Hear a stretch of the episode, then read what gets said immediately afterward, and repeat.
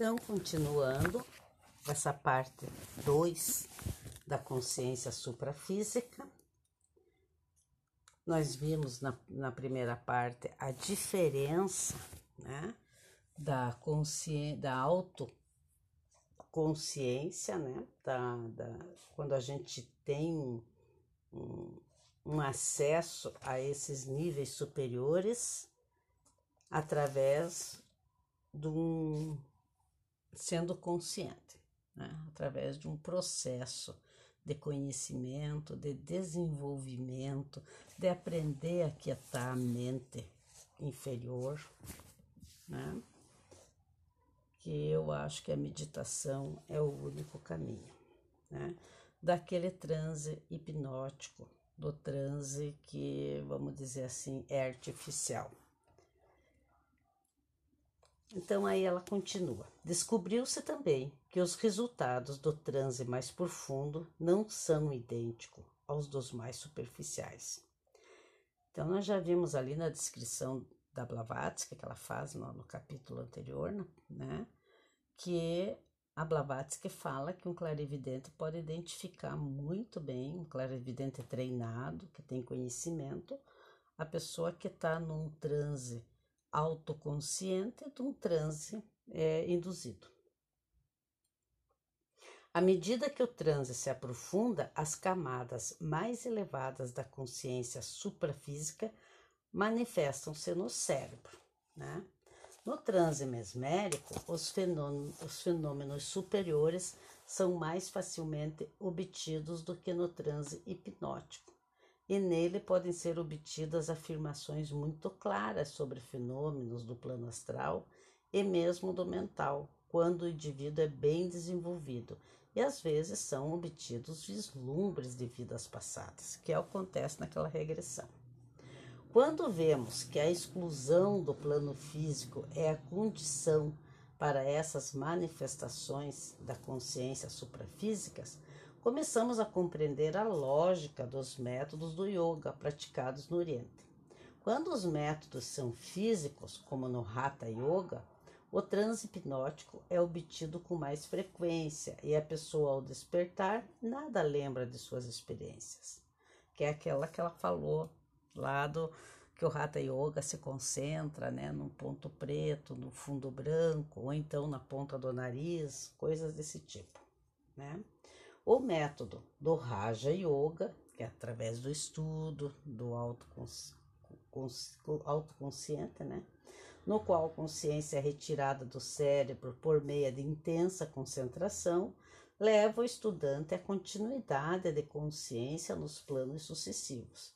E ele lembra suas experiências suprafísicas ao retornar ao estado de vigília. Tanto no Oriente quanto no Ocidente, visa-se a mesma cessação da consciência de vigília para se obter traços da consciência suprafísica, ou, como diria o psicólogo ocidental, do inconsciente no homem. O método oriental, porém, com milhares de anos de experiência atrás de si, produz resultados incomparavelmente maiores nos reinos da consciência suprafísica e estabelece, sobre a base segura de reiteradas experiências, a independência da consciência com relação ao seu veículo físico. O êxtase, o êxtase é a visão dos santos em todas as idades e em todos os credos, oferecem outro exemplo das irrupções do inconsciente. Nesses casos, o meio para se produzir a necessária condição cerebral é a oração prolongada e absorvente, ou a contemplação. As avenidas dos sentidos são fechadas pela intensidade da concentração interior e o mesmo estado que o praticante de Raja Yoga busca atingir deliberadamente é alcançado espasmódicas e involuntariamente. Então, aqui ela está explicando a diferença daquele êxtase né, do nossos, dos nossos santos do Ocidente com o do Raja Yoga. O do Raja Yoga é até um meio científico, porque ele sabe o que está fazendo. O os nossos santos do Ocidente eles eram tomados por aquela força, porque eles, eles se concentravam tanto, a fé era tanta, né? A devoção era tanta. Então são dois caminhos, né?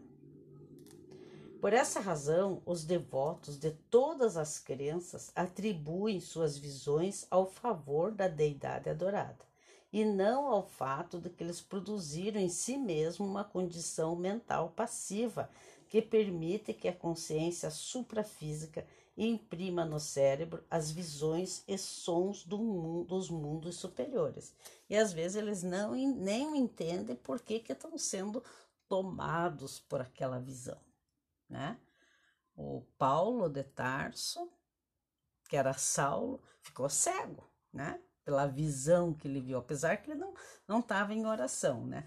Mas foi um, ele foi tomado por uma circunstância, né, que não era dele. O professor William James, em seu livro é, Verdades e Experiências Religiosas, que foi publicado em 1902, assinala que algumas dessas irrupções mais marcantes do inconsciente são casos de conversões súbitas, como eu falei do Paulo, nas quais um pensamento súbito, uma visão ou uma voz mudaram de imediato e completamente todo o curso da vida de vigília de um homem. Ele argumenta com razão que uma força suficientemente poderosa para produzir tais efeitos não pode ser menosprezada nem desdenhosamente ignorada por qualquer estudante sério da consciência humana. Toda essa classe de fenômenos físicos demanda estudo cuidadoso e científico e promete uma rica colheita de resultados quanto à consciência suprafísica para recompensar o investigador sério. Porém, contra este ponto de vista, argumenta-se que esses fatos são observados em conexão, em conexão com estados nervosos mórbidos e que o indivíduo são histéricos, pessoas superexcitadas, cujas experiências são viciadas por sua condição. Em primeiro lugar, isso nem sempre é verdade. Os Raja Yogis do Oriente são pessoas notáveis por sua calma e serenidade e alguns dos casos de conversão foram de homens mundanos e competentes. Admitamos, no entanto, que na maioria dos casos a condição nervosa seja mórbida e o cérebro esteja em estado de tensão. Mas e daí? Reconhece-se que o cérebro normal evoluiu até o ponto de responder às vibrações do mundo físico e de enviá-las para cima, e de transmitir para baixo, a partir dos veículos superiores, as vibrações mentais e astrais conectadas a eles. Não evoluiu ainda a ponto de receber sem perturbação as vibrações muito intensas, oriunda dos planos superiores, nem de responder a todas as vibrações estabelecidas nos veículos mais sutis pelos fenômenos externos de seus próprios planos.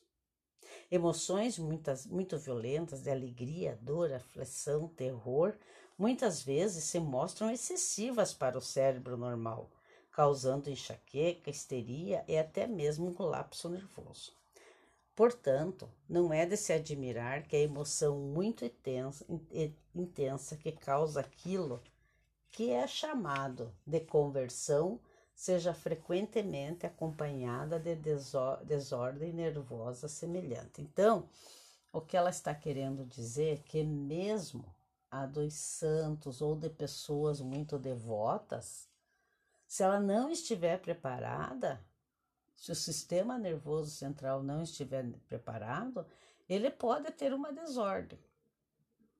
Então, ela está tentando mostrar que a única via é do auto, uma auto, um autoconhecimento, né? Que a única via é o controle e o desenvolvimento, a expansão de conhecimento, de, consciência através do conhecimento da detenção do primeiro conhecimento do corpo astral, mental e assim por diante, né?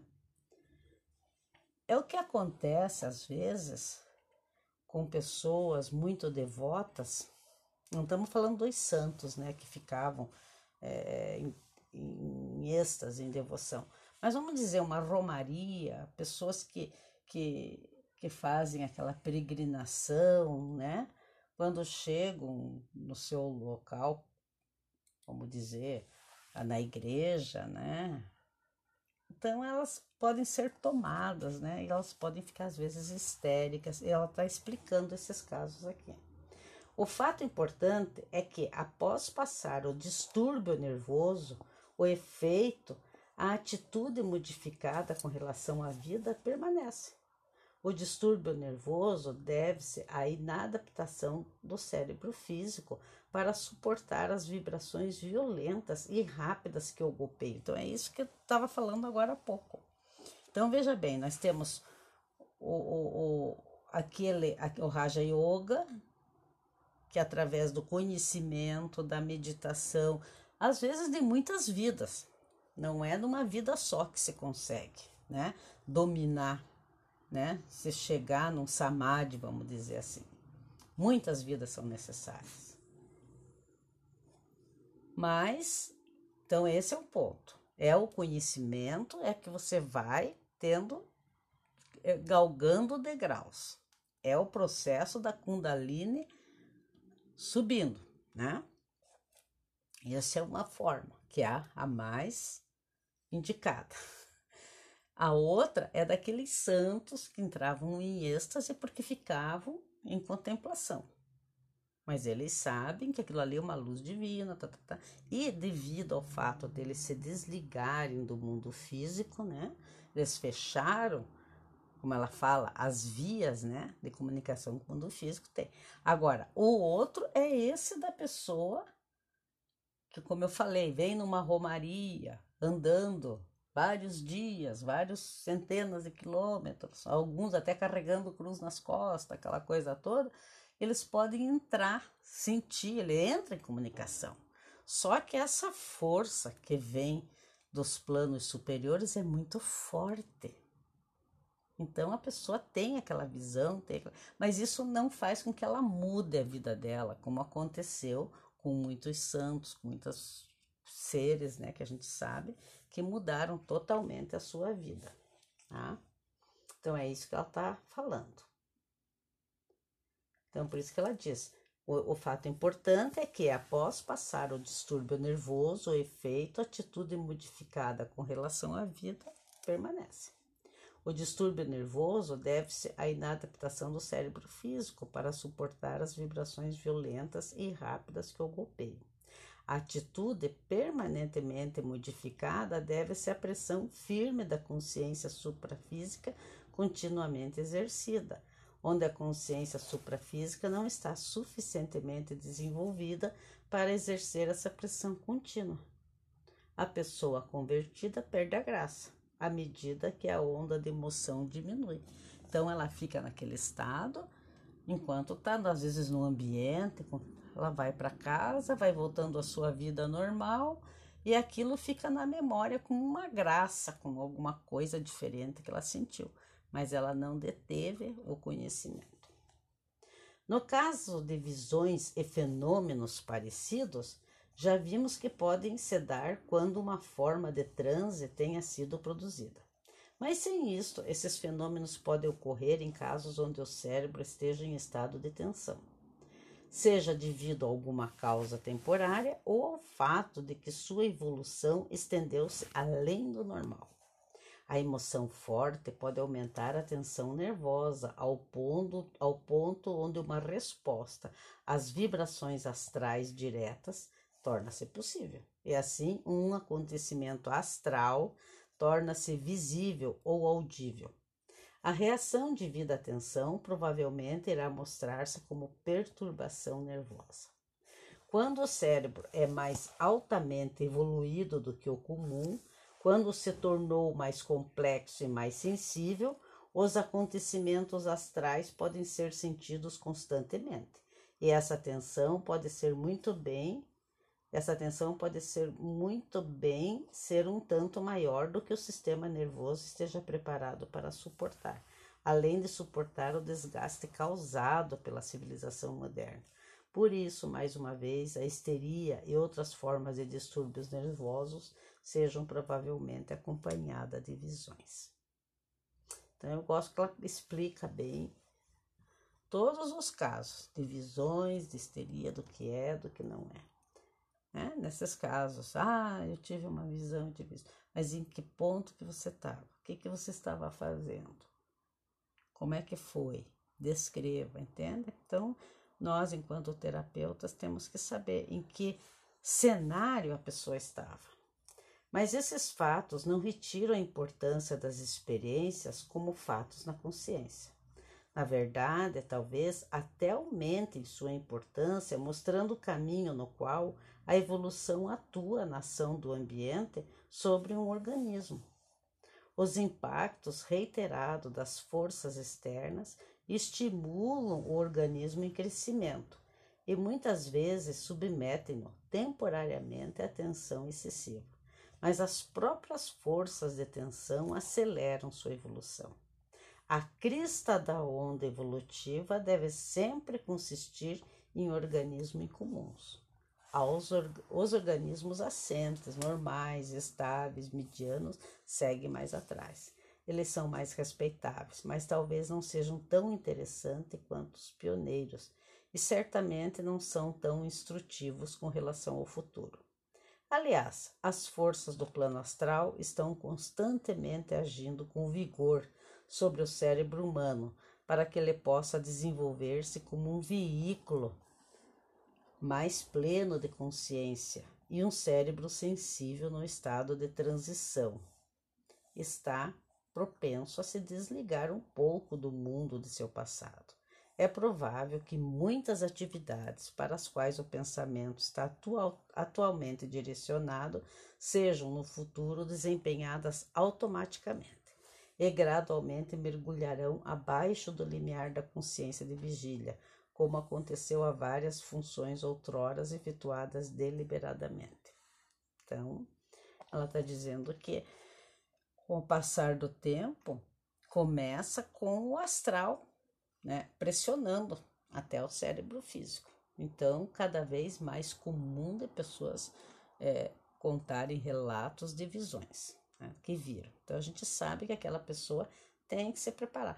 Não adianta indicar para alguma coisa que vai desenvolver da, de fora para dentro. Eu, no meu caso, sempre indico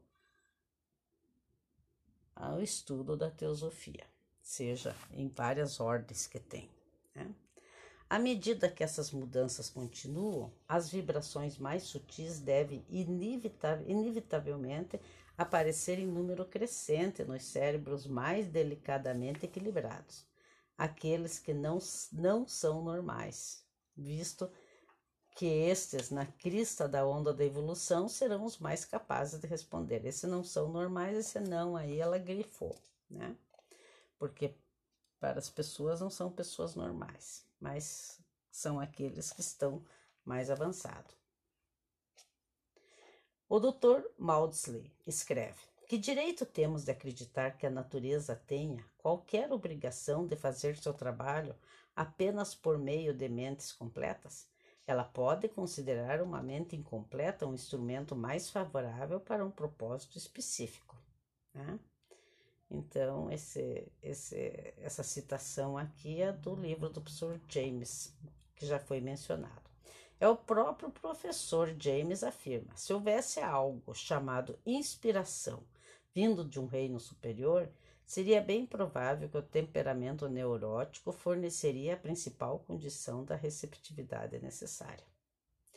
Quando reconhecermos que forças mais sutis do que as físicas precisam necessariamente para sua expressão de um veículo mais refinado do que o cérebro organizado para a recepção do físico, deixaremos de nos perturbar ou de nos afligir ao descobrirmos que as forças suprafísicas geralmente encontram mais pronta expressão através de cérebro que estão mais ou menos desligados do plano físico. e compreenderemos que os sintomas físicos anormais que acompanham essa manifestação, de modo algum, depreciam o valor dessas energias nem a importância do papel que desempenham no futuro da humanidade.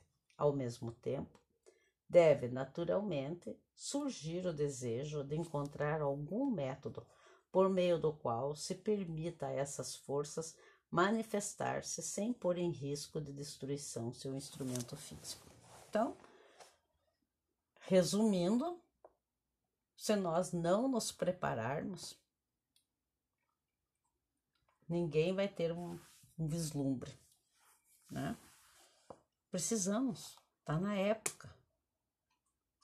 Temos que partir para o autoconhecimento, temos que nos autoconhecer, conhecer quais são os nossos corpos superiores, quem nós somos, por que, que nós estamos aqui. A vida não, não é um parque de diversões. Não estamos aqui só para ter sensações físicas de prazer. Né? Esse caminho foi descoberto no Oriente na prática do Raja Yoga, por meio do qual o exercício seguro da consciência superior é buscada através de intensa concentração. Essa intensa concentração é a meditação, né? Essa concentração em si mesma desenvolve o cérebro como instrumento para as forças mais sutis, atuando nas células cerebrais de maneira já descrita, em conexão com o pensamento. Ademais, ela lentamente abre o conjunto de espirilas do átomo da ordem seguinte aquelas agora em atividades, e assim acrescenta um novo órgão para o funcionamento superior. Esse processo é necessariamente lento, mas é o único caminho seguro de desenvolvimento, como eu falei anteriormente. E, se se ressente dessa lentidão, pode ser sugerido como razão para a prática da paciência, que o estudante está se esforçando por antecipar o desenvolvimento atômico da próxima ronda e dificilmente poderia ter a expectativa de fazê-lo com rapidez. É essa lentidão das práticas do Raja Yoga que as tornam um tanto inaceitáveis ao apressado Ocidente, né? Ao apressado Ocidente. Então, ela, nós no Ocidente nós somos muito apressados e aí a gente vai recorrer a recursos, atalhos. Só que todo atalho a gente tem que voltar para a via principal. E às vezes a gente perde um tempo enorme. Várias, esse tempo enorme que estou falando são encarnações, às vezes. Contudo, não existe outra maneira de assegurar um desenvolvimento equilibrado. A escolha está entre isto e os mórbidos distúrbios, distúrbios que acompanham as irrupções da consciência suprafísica em um veículo não preparado. Não podemos transcender as leis da natureza, podemos apenas tentar compreendê-las e então utilizá-las. Então, aqui nós terminamos esse capítulo, aquela das consciências, esse último foi da su supraconsciência. Aí nós vamos, ela vai fazer né, nos próximos capítulos, nós vamos ver a construção dos veículos, né? Então, a mônada, né? Então, ela vai falar mais um pouco mais detalhadamente na construção dos veículos. Então, é, eu, eu fiz bem rápido lá no início sobre a mônada, né? Que vem descendo e construindo seus veículos, mas aqui ela vai falar bem mais detalhado, falando inclusive do sistema nervoso, né? é, vai falar do corpo pituitário, da glândula pineal. Então, tudo isso aqui nós vamos estudar, né? As vias de consciência, tá? Então, nós ficamos por aqui hoje e até a próxima. Tem muita coisa para estudar.